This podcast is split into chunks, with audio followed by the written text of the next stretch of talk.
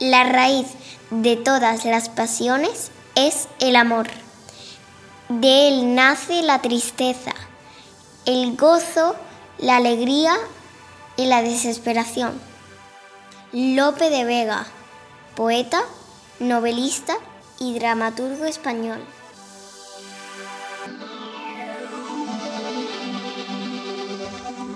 Bienvenidos a Elemental, un podcast divulgativo sobre ciencia y psicología, creado por Alberto Moreno Gámez.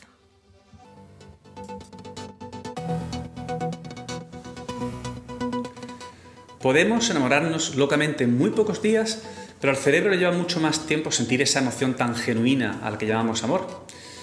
Nuevo episodio Elemental, dedicado a la neurobiología del amor. Voy a repasar algunas de las teorías y estudios neurocientíficos que se han centrado en ver qué ocurre en nuestro cerebro cuando estamos enamorados o nos sentimos fuertemente vinculados a otra persona. Hay muchos tipos de amor. Eh, puedes querer a tu familia, amigos, a tu país, a tu ciudad o a tu perro, gato, o incluso a objetos a los que por supuesto también podemos apegarnos. Pero cuando se trata de lo que llamamos amor romántico, eh, estamos hablando de algo sustancialmente diferente.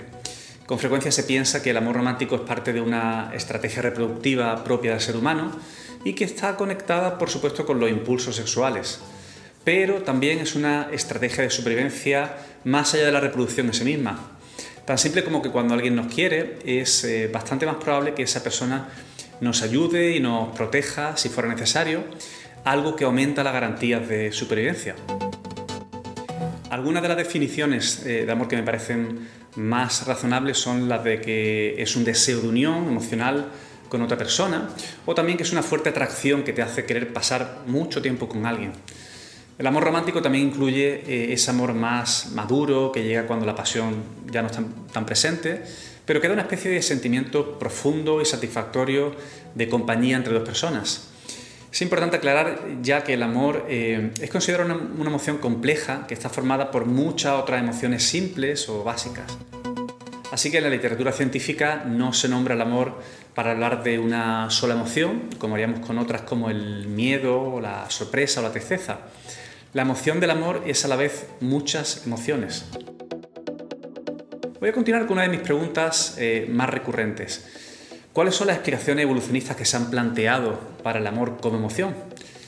Bueno, antes de contestar, eh, voy a nombrar aquí a Helen Fisher, que es una antropóloga y bióloga estadounidense investigadora y autora de varios libros y artículos. Tal vez el más conocido sea su libro Anatomía del Amor. Bueno, pues Helen lleva 30 años estudiando el amor, eh, sobre todo el amor romántico, desde un punto de vista científico y en mi opinión aporta ideas novedosas y brillantes para analizar este fenómeno psicológico. Vamos al tema de la perspectiva evolucionista.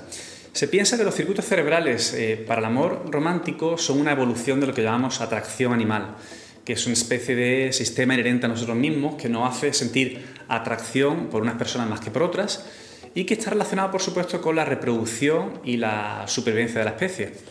Pues bien, se calcula que hace aproximadamente unos 4 millones de años nuestros ancestros se vieron obligados a bajar de los árboles eh, como forma de sobrevivir, de manera que empezaron a estar erguidos y mantenerse sobre dos pies eh, en vez de cuatro.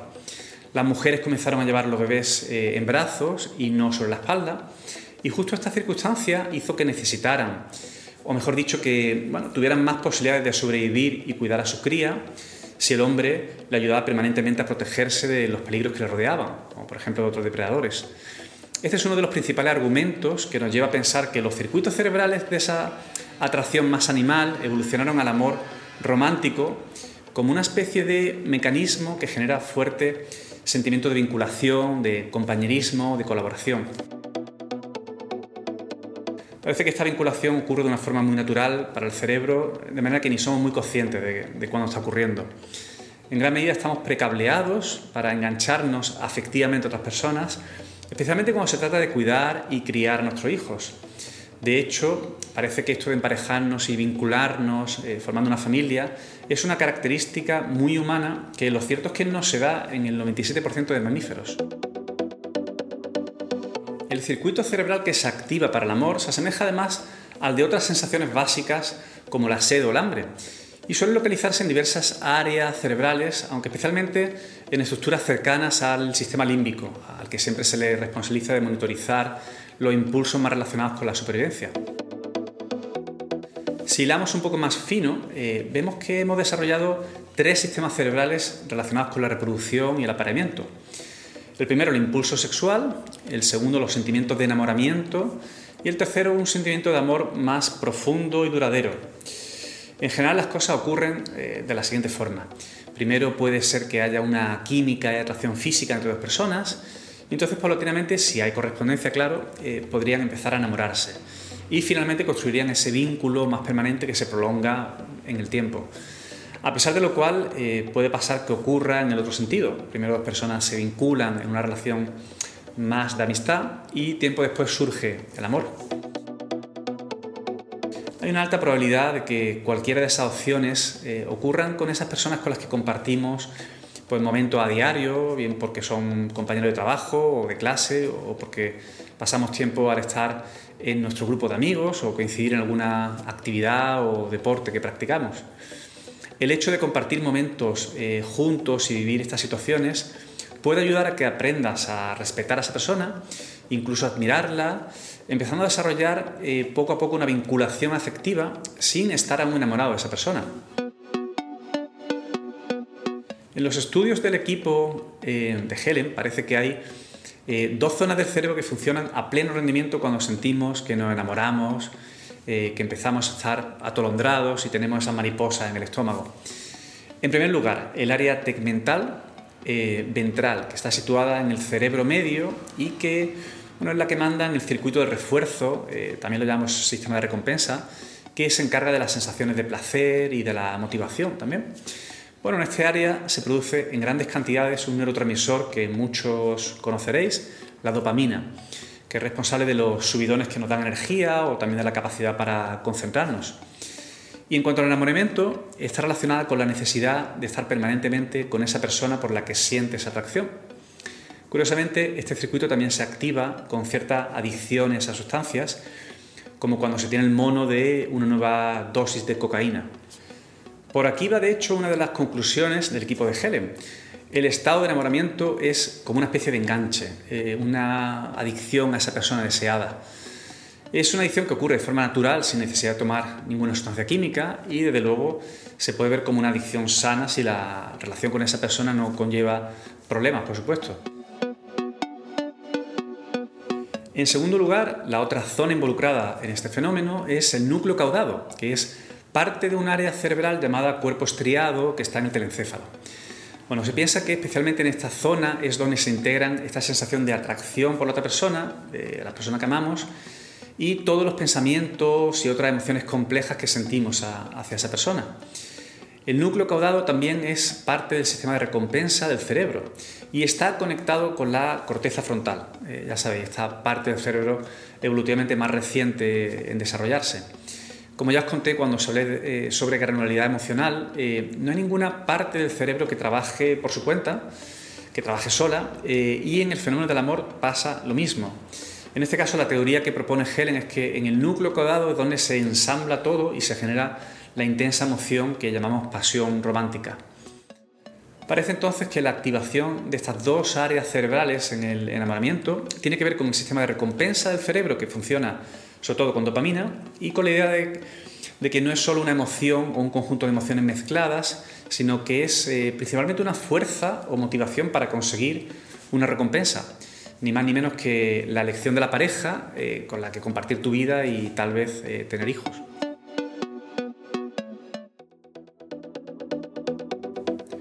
Hay gente que dice que las apps o servicios tipo Tinder están cambiando también la forma que tenemos de ver las relaciones de pareja, que la tecnología está cambiando el amor. Pero hay que recordar que el fenómeno del amor está incrustado en nuestros circuitos cerebrales y no puede cambiar tan fácilmente.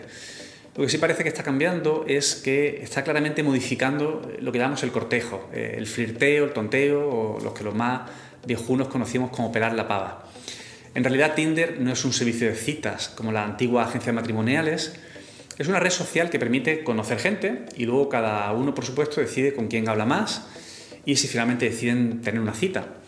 Así que aunque la app ayuda mostrándote a aquellas personas que pueden tener afinidad contigo, el verdadero algoritmo sigue estando en tu cerebro. Lo relevante son esas conversaciones iniciales en el chat y, por supuesto, el primer café en el que procesa cientos de datos sobre la persona que tienes delante. Comienza el cortejo y la seducción mutua, si se da el caso, como siempre ha ocurrido en el Homo sapiens. Voy a contaros ahora uno de los experimentos que han llevado a cabo para estudiar el fenómeno del amor.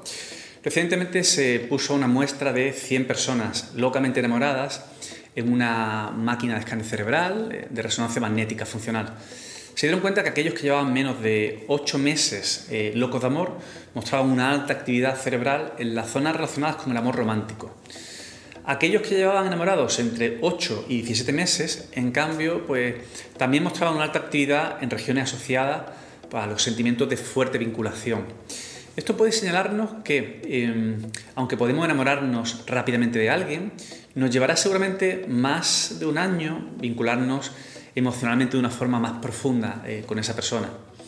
Una de las partes más divertidas de los experimentos que realizaron fue en un estudio con personas que sufrían epilepsia. Sabéis que algunas de las intervenciones que se llevan a cabo implican abrir el cráneo y manipular el cerebro con, electrodos bueno, y así estimular áreas específicas. Bueno, pues parece que cada vez que estimulaban el área del núcleo caudado, recordad que el responsable del impulso, del deseo y atracción hacia otra persona, uno de los pacientes del experimento se giraba y le decía al doctor, te quiero.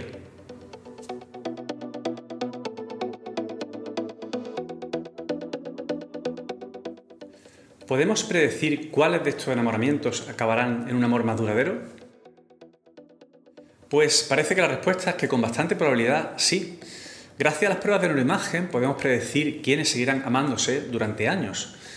Esta es la historia del asunto. En un estudio dirigido por Mona Shu, que es profesora de psicología de la Universidad de Idaho, pudieron comparar los escáneres iniciales de parejas cuando se enamoraron y comprobaron cuáles de esas parejas seguían amándose tres años después. Las pruebas iniciales de los que continuaban juntos, comparándolas con aquellas parejas que habían roto, parece que mostraban algunas diferencias interesantes. Primero, los escáneres de las parejas que seguían juntos mostraban algunas áreas cerebrales desactivadas. Se trata de aquellas zonas que están relacionadas con los juicios de valor negativos que hacemos de los otros. Así que es como que estas funciones estaban suspendidas, algo que los terapeutas de pareja saben bastante bien. Hace tiempo que observamos que uno de los elementos necesarios en parejas que superan los problemas y se mantienen juntas con una fuerte vinculación es rebajar las críticas hacia el otro y, bueno, y mostrar un cierto grado de admiración o incluso respeto. Estas parejas que se mantenían unidas eh, mostraban tres años después un alto grado de satisfacción con el otro y de compromiso en la relación, un factor clave señalado en muchos manuales de psicología que abordan las relaciones de pareja. Segundo, las pruebas de neuroimagen también mostraron baja actividad en regiones del cerebro relacionadas con el yo, el concepto más individual de nuestra autoimagen. El problema de los escáneres cerebrales es que hay que interpretarlos y por supuesto que bueno, es debatible el significado que le demos a, este dato. El grupo de Geren sugiere que en estas parejas la desactivación de estas áreas quizás muestra otro hecho relevante y es que se diluye la individualidad y se aumenta la percepción del otro como parte de uno mismo. Este fenómeno puede explicar por qué en una relación de pareja sólida a veces se priorizan las necesidades del otro por encima de nuestros deseos, preferencias o necesidades que tengamos. Otro factor que sistemáticamente se encuentra en parejas duraderas que muestran un alto grado de compromiso y satisfacción. ¿Desaparece el amor con el tiempo? El romance inicial suele desaparecer. Cuando las parejas llevan dos o tres años juntas, la novedad se diluye en gran medida y en ese momento ya no hay mariposas en el estómago y eso hace que algunos se preocupen o interpreten que algo no va bien, que ya no es eh, como al principio. Bueno, todo eso que ya os imagináis. Y aquí es cuando las parejas que sobreviven entran en esa nueva fase en la que se genera un vínculo más sólido, ese que de verdad sienta las bases para que una pareja sea estable, para que haya un amor duradero que resista todos los problemas que suelen surgir en la vida e incluso atravesar etapas de nuevo románticas como al principio. ¿Cómo podemos aumentar la satisfacción en nuestra relación de pareja? Volvemos a la dopamina, porque sabemos que el amor aumenta los niveles de este neurotransmisor relacionado con los circuitos cerebrales de la recompensa o refuerzo. Y la dopamina se alimenta de novedad, algo que al desaparecer por completo puede hacer pues, peligrar la satisfacción en la relación de pareja. Así que, ¿cuál podría ser uno de los secretos? Pues aumentar eh, nuestros niveles de dopamina, planteando nuevos retos en la pareja, eh, pues cambiar algunos hábitos, meter algo de sorpresa y renovar la relación, en definitiva, con nuevas experiencias. No tienen que ser grandes cosas, eh, pues pasear por un sitio nuevo, probar a compartir alguna afición diferente, cambiar alguna vieja rutina o dedicar un rato a probar nuevos juegos para los momentos de ocio. No creo que a nadie le sorprenda esta idea de introducir novedad en la relación como forma de aumentar la satisfacción.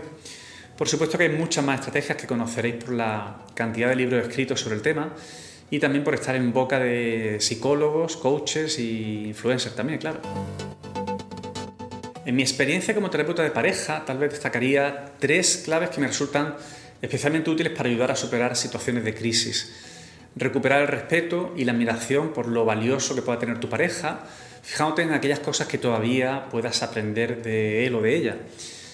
No esforzarse por convencer al otro sobre tu forma de ver las cosas, sobre todo porque aunque sea necesario llegar a acuerdos sobre muchos temas, no hace falta que tengáis la misma visión en todo para funcionar bien como pareja.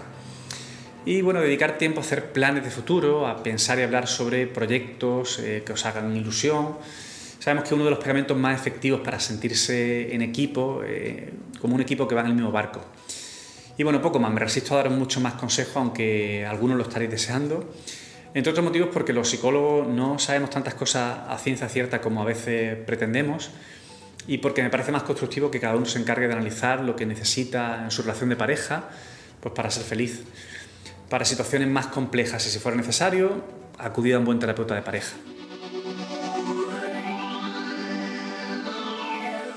Hasta aquí el tema de hoy. Si queréis vivir una vida plena, seguramente necesitaréis amar algo, aunque sea en vuestros ratos libres. Y por supuesto, ya sabéis, no perdáis la curiosidad.